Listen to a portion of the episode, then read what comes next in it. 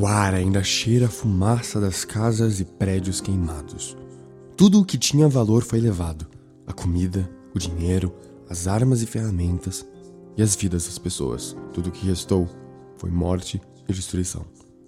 Tão grave quanto um terremoto, tão intenso quanto um vulcão. O que passou por aqui atravessou com facilidade e causou uma cena típica do fim do mundo. E o mundo pode não ter acabado de verdade. A noite continua seguindo o dia e as estações continuam sempre mudando. Mas para as pessoas que viviam aqui, todas as possibilidades foram tomadas. O fim chegou. E de uma maneira característica, para quem já viu essa atrocidade, os sinais estão claros. O cenário é caótico, é desesperador, mesmo agora, depois que tudo já acabou. Você sabe quem passou por aqui. Você sabe quem causou essa ferida, quem destruiu essa sociedade. Não há dúvida alguma, você sabe. Foram os orcs.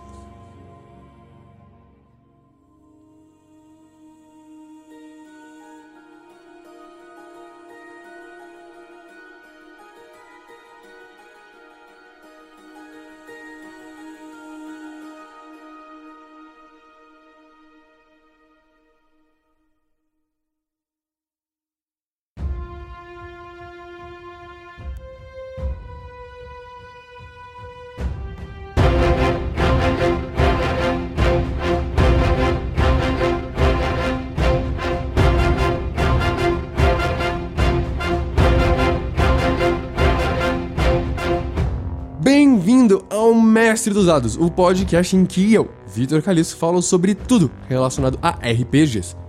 Neste episódio, vamos falar sobre orcs, suas táticas, seu estilo de combate e como utilizar as suas habilidades. Bem, você acha que está preparado? Então, rola a iniciativa! Ah!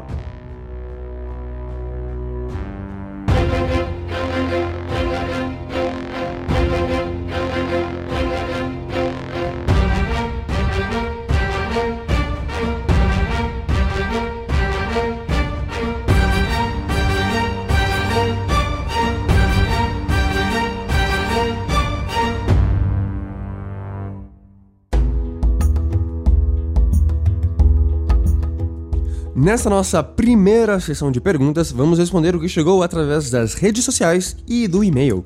A primeira pergunta é do Everton, que quer saber como mestrar para grupos grandes. Com grupos grandes, o mestre tem que estar bem mais consciente de como os jogadores estão se comportando e tem de ficar alternando os holofotes e a atenção entre todos os participantes perguntar para os jogadores que não têm falado muito o que está na mente deles, como se sentem e o que fazem, e limitar um pouco os jogadores que gostam de falar demais. O maior inimigo dos grupos grandes é o tempo. E não só o mestre deve ter cuidado com isso, mas os jogadores devem entender que todo mundo terá sua vez e é necessário um pouquinho mais de paciência. Se você vai jogar uma campanha mais longa, então a questão de tempo fica mais fácil, porque se um jogador dominar a sessão um pouco mais hoje, na próxima, haverá a chance dos outros participarem mais. Deve ser um carinho redobrado ao pensar nos desafios, porque com mais jogadores eles vão ficar mais fáceis, porque os jogadores têm acesso a mais recursos. Mas você não quer dificultar muito, porque nem sempre mais mentes pensando chegam na solução mais rápido. Falando em desafios, os combates são mais problemáticos, porque os turnos passam a demorar ainda mais. Em vez de ter um grupo de oponentes com o mesmo tamanho do grupo de jogadores, para manter as coisas mais rápidas e assim mais desafiadoras, pense em colocar menos inimigos, mas inimigos mais fortes, e tomar muito cuidado para não deixar o combate se arrastar até o último inimigo morto. Avise o próximo jogador para ele já preparar o que vai fazer no seu turno e que você diminua o tempo em que eles ficam pensando. Agora, infelizmente, existe um número de jogadores que pode ser demais para lidar ao mesmo tempo. E isso muda de mestre para mestre e de grupo para grupo. Conheça seus limites e não tente forçá-lo apenas para acomodar um ou dois amigos a mais na mesa. A Nick Louca pediu lá no Twitter algumas dicas para começar a mestrar, e embora isso mereça um episódio próprio, eu vou dar umas dicas rápidas aqui. Primeiro, eu sugiro fortemente que você comece a mestrar um RPG que já jogou ou assistiu e já tem certa familiaridade com as regras. Isso vai aliviar um pouco a pressão de ter que aprender um sistema novo e vai te dar mais confiança, porque tem partes do jogo que você já conhece e conhece bem. Para ajudar nessa primeira sessão, pegue uma aventura pronta e de preferência curta. Elas vão te ajudar a ficar mais confortável com as regras e com tudo que um mestre precisa fazer numa sessão. Mesmo assim, seus jogadores vão fazer coisas que não estão descritas na aventura, e por isso é bom estar relaxado e pronto para improvisar um pouco. As melhores aventuras para este momento permitem colocar os eventos importantes na frente dos jogadores, sem parecer que você está forçando o caminho e te permitem reorganizar as coisas. Tente ser uma pessoa comunicativa e que explique seus motivos para determinar como funciona uma regra ou um teste. Comunicação é importantíssimo. Então avise os jogadores o estilo da aventura, qual sistema usado e outras coisas, para que eles possam fazer personagens condizentes e que sejam prontos para a aventura. E por fim, encontre um grupo de amigos que esteja disposto a jogar e que você goste de passar tempo fazendo outras coisas além de jogar RPG.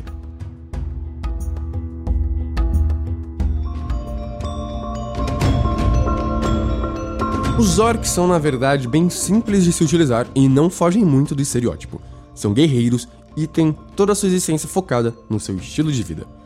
São poucas as opções dos orcs que vão ter habilidades diferentes ou a capacidade de utilizar feitiços, e eles não são muito inteligentes, estão próximos da média, o que limita um pouco as possibilidades comparado com inimigos mais espertos, mas ainda têm a capacidade de ser táticos. Por causa disso, e da sua sabedoria na média, orcs parecem ser o tipo de inimigo que se baseia muito mais nos seus instintos, nas experiências que tiveram e no que acreditam que funcionam como tática. Não espere grandes estrategistas aqui com planos mirabolantes.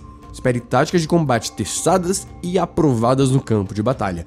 Com uma vida curta, como a dos orcs, a estratégia que é passada para frente é a que trouxe-os vivos para casa. Isso não necessariamente é um problema. Por mais que mecanicamente haja poucas opções do que fazer, orcs ainda são bons inimigos e as implicações do seu estilo de vida baseado em pilhar, saquear e batalhar trazem conflitos interessantes. Os orcs querem ser reconhecidos por causar medo em seus inimigos. É por isso, inclusive, que eles têm um bônus na sua habilidade de intimidação. E o machado que carregam pode ser mortal em níveis mais baixos. Todas as opções de orcs, com exceção de um, têm a habilidade agressivo, que basicamente permite que utilizem sua ação bônus para se movimentar em direção a um inimigo. Ou seja, orcs não lutam à distância, mesmo que estejam carregando as armas para isso. Isso é reforçado em algumas habilidades que dão mais dano quando o orc usa sua arma corpo a corpo. O combate, então, é próximo, íntimo, fechado e de certa forma feral. A cultura orc valoriza as demonstrações de força, então não é extremo pensar que eles são o típico inimigo que luta até a morte. As opções disponíveis nesta categoria são as seguintes: os orcs comuns são os seus típicos inimigos com dificuldade 1,5 e um machado grande que vai causar sérios problemas nos níveis iniciais. Depois, passamos por uma coleção de nomes exóticos advindos dos deuses dos orcs. Temos o Nurted One of Yurtrs, um orc que carrega uma doença e explode no campo de batalha quando chega a zero pontos de vida e que libera um ataque em área. O Claw of Luthic apresenta alguns bons feitiços de suporte e multi-ataque com suas garras, garantindo certa versatilidade. O Eye of Grunge é equivalente a um clérigo e contém um feitiço muito bom no seu arsenal, arma espiritual. O Hand of Yurtrus é outro orc com forks em magia para combate. O Orog é um orc mais inteligente, mais forte e bem mais difícil de acertar. O Red Fang of Shargas é equivalente a um ladino e o único orc com alguma capacidade para se esconder. O Blade of Ilneval é um líder do campo de batalha, podendo comandar aliados a atacar novamente. E por último, temos o chefe de guerra, um orc mais forte com mais vida e que dá mais dano, e o Tanaruk, que é um orc mais bestial porque foi corrompido por Baphomet. Embora tenhamos várias opções diferentes de orcs, a maioria vai seguir uma mesma tática: se aproximar do inimigo e atacar. Se estiverem muito distantes, vão utilizar sua habilidade agressiva para cobrir essa distância. O que nos resta é ver as diferenças entre cada um deles. Vamos primeiro ver os orcs que são focados no combate corpo a corpo, para depois ver os que têm magias à sua disposição.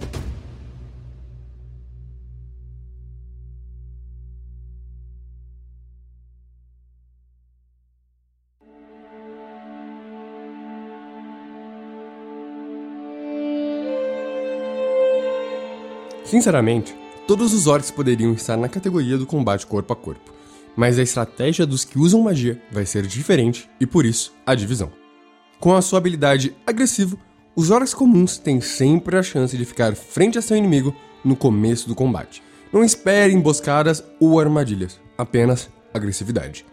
A partir daí, é um combate feroz até que um dos lados caia. Se o orc se ver lutando contra mais de um inimigo ao mesmo tempo, é bem capaz ele se reposicionar para lutar apenas com um, de preferência. O Nurtured One of Hurtrus também tem dificuldade 1 meio, mas definitivamente não é um inimigo que necessariamente luta. O dano das suas garras é pequeno e ele existe com o único propósito de morrer no campo de batalha. Quando chega a zero pontos de vida e ele pode usar uma ação para fazer isso, ele explode e libera a sua doença, que ataca todos ao redor e deixa os inimigos envenenados. E é basicamente isso. Use o Nurtured One para correr em direção a um grupo de inimigos e se explodir. O Orog é um orc mais inteligente, bem mais difícil de acertar com 18 de armadura e tem mais vida. Ele tem dificuldade 2 e possui multi-ataque. Sua estratégia é a mesma de um orc: avançar, usar sua habilidade agressiva se necessário e atacar duas vezes com seu machado. O Red Fang of Shargas muda um pouco a tática padrão. Ele não tem habilidade agressiva, mas tem Cunning Action, que permite que ele use sua ação bônus para se esconder, desengajar ou correr. Diferente de agressivo, que requer que o orc se aproxime de um inimigo quando utilizada, Cunning Action permite correr para qualquer direção. O Red Fang dá mais dano com a sua arma, consegue ver em escuridão mágica e consegue utilizar o feitiço Darkness, sem precisar dos componentes materiais mas a melhor habilidade que ele possui é a Slayer. Ele tem vantagem nos ataques no primeiro round de combate contra um inimigo que não agiu ainda, e se ele ataca um inimigo que está surpreso, o ataque é um crítico automaticamente. Ou seja, o Red Fang é um assassino e o único dos orcs que tem um bom modificador para se esconder. Veja que vale mais a pena pegar os inimigos surpresos no começo do combate do que utilizar o feitiço Darkness, justamente por causa da habilidade Slayer. Depois do primeiro round, a vantagem que esse Orion te dá passa a ser uma opção melhor. Logo, ele age como um típico ladino, se escondendo e tentando pegar o grupo desprevenido para conseguir acertar um multi-ataque crítico no primeiro turno de combate, conseguindo rolar até 12 d6 de dano se acertar os dois golpes. Isso é bastante dano para um inimigo de ficar de 3, e é claro que ele vai tentar sempre fazer isso. O Blade of Ilneval muda a arma de um machado para uma espada e dá mais um dado de dano com ela. Ou seja, ele vai utilizar sua espada sempre. Ele tem uma habilidade de comando que permite com que até três aliados que possam ouvi-lo façam um ataque usando a sua reação. E essa habilidade tem um alcance gigante de 120 pés de distância. O Warchief tem mais vida, mais armadura e dá mais um dado de dano em seus ataques. Sua ação de Battle Cry permite escolher um tipo de criatura e fazer com que todas em 30 pés tenham vantagem em seus ataques. Ótimo quando o Artif está comandando grupos grandes de orcs e com certeza torna o combate mais difícil.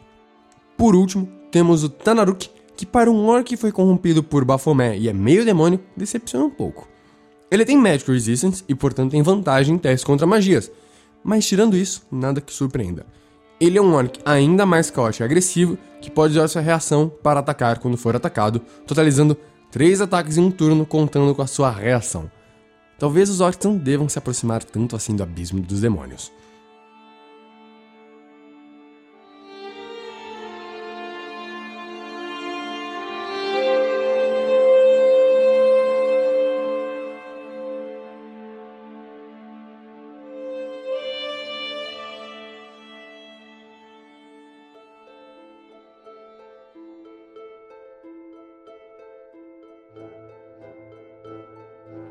Os orcs que têm habilidades mágicas não deixam de ser menos orcs por isso. Todos ainda têm habilidade agressivo e a armadura varia bastante, entre 12 e 16. As magias abrem novas possibilidades no combate, mas eles ainda estarão na linha de frente. Primeiro, o Claw of Luffy tem um dano absurdo para um ataque com garras, 1d8 mais 2 de dano, e tem multi-ataque para atacar duas vezes com elas. Mas ele também tem alguns feitiços que o transformam num bom suporte no campo de batalha, ele tem Bane para atrapalhar seus inimigos, ele pode curar com Cure Wounds e pode aumentar o dano das suas garras ao utilizar Bestow Curse para poder dar mais um D8 de dano necrótico. Uma pena que Bane e Bestow Curse sejam de concentração, então não é possível manter os dois. Caso fique mais distante no campo de batalha, o Claw of Luffy pode usar Guiding Bolt, mas o combo das garras e Bestow Curse tem bem mais potencial. Ele pode começar a batalha com Bane e depois escolher um alvo que seja perigoso para usar Bestow Curse e destruí-lo com as suas garras. Bane vai ajudar com que o inimigo falhe no teste. O Eye of Grunge tem um feitiço que torna as coisas mais legais no combate. Spiritual Weapon, a arma espiritual. É um ótimo feitiço que não precisa de concentração e usa ação bônus para fazer mais ataques. E isso deixa o Eye of Grunge livre para utilizar Bless nos seus companheiros, típica tática de um clérigo de batalha. Enquanto isso, ele ataca com a lança e carrega e com a sua arma espiritual. Portanto, mesmo não tendo multi-ataque, ele acaba atacando duas vezes por turno. Por último, o Hand of Yurtrus tem Silence e Blindness Deafness. Feitiços muito úteis para lidar com inimigos mágicos e, além de poder usar Bane, tem em seu arsenal Inflict Wounds, quando quiser dar mais dano que seu ataque normal, e até vale a pena usá-lo em um nível superior nesses casos. Ele possui a menor armadura, apenas 12, e não tem tanta vida quanto seus colegas, então é um pouco mais frágil, embora seja o caster que tem os feitiços mais interessantes para lidar com outros inimigos mágicos. Infelizmente, ele não tem nada para atacar à distância, então vai ter que ir para a linha de frente junto com seus colegas.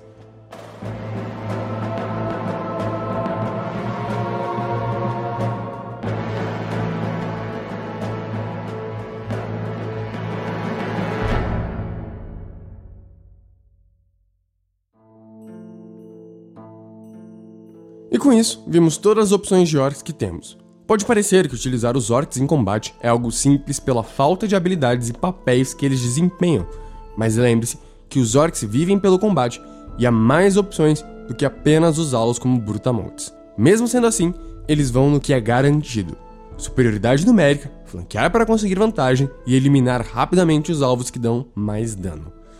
E não subestime a vantagem numérica, porque isso muda muito a economia de ações do combate. A inteligência dos líderes orcs é acima da média, o que permite uma liberdade criativa para você, o mestre do jogo, se utilizar de táticas que funcionem. Tente pensar nas comunidades orcs, mas como as tribos bárbaras, que são descritas para a classe de bárbaro. Você também tem todo um conflito social possível ao utilizá-los, e pode se aproveitar do Tanaruk para fazer a transição de um arco que envolve orcs para um que envolve os demônios e o abismo de forma sutil.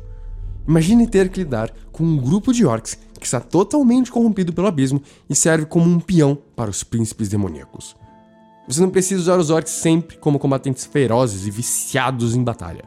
Coloque situações em que os jogadores tenham de negociar com os orcs, fazer um acordo, e quem sabe depois disso, a tribo se torne aliada deles. E se você achar que o combate ainda está muito fraco e que pode ficar mais interessante, então o terreno. Use os elementos da natureza, como fogo, tempestades, fortes ventos. Use a geografia do lugar, morros, terrenos rochosos e difíceis de atravessar. Segundo o Volos, os orcs se estabelecem em regiões montanhosas e em cavernas dessas regiões, mas também conseguem se adaptar a outros lugares caso necessário. Esses ambientes apresentam desafios na sua composição natural e o fato de ser um terreno escolhido pelos orcs os dá certa vantagem.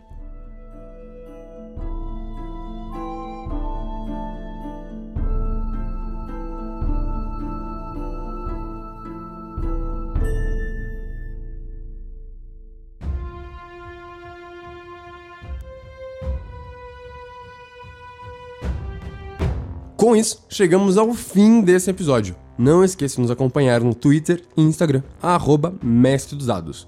Semana que vem, estamos de volta com mais um episódio.